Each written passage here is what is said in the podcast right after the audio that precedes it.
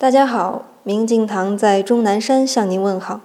惊喜来得太突然，堂主一大早就把我们从睡梦中叫醒，说要寻访终南山的一位隐士。本来说好的今天正常拍打，由于天气的原因，临时把寻访隐士挪到了今天。哲哲同学揉着眼睛感慨说：“跟着堂主都不得不活在当下呀。”哈哈，我也是这么认为的。尤其是在终南山这么一个连天气都自成一派的地方，你这一秒做出的任何计划，也许下一秒就会因为种种原因而改变。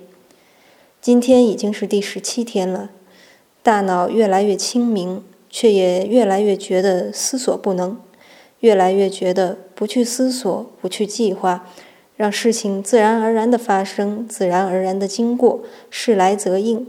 一切反而越发的简单与顺利。第一次见到隐士的我们，心情还是略有激动的。大修行者真的是一言一行、一举一动都在说法。回来后已是下午，同学们各自做了自我介绍，聊聊自己的经历和感悟，也欣喜于每一个人的改变，从怀疑到信任，从封闭到敞开，每一个人都是一个传奇。并且传奇仍在继续。这里是钟南山，我们明天见。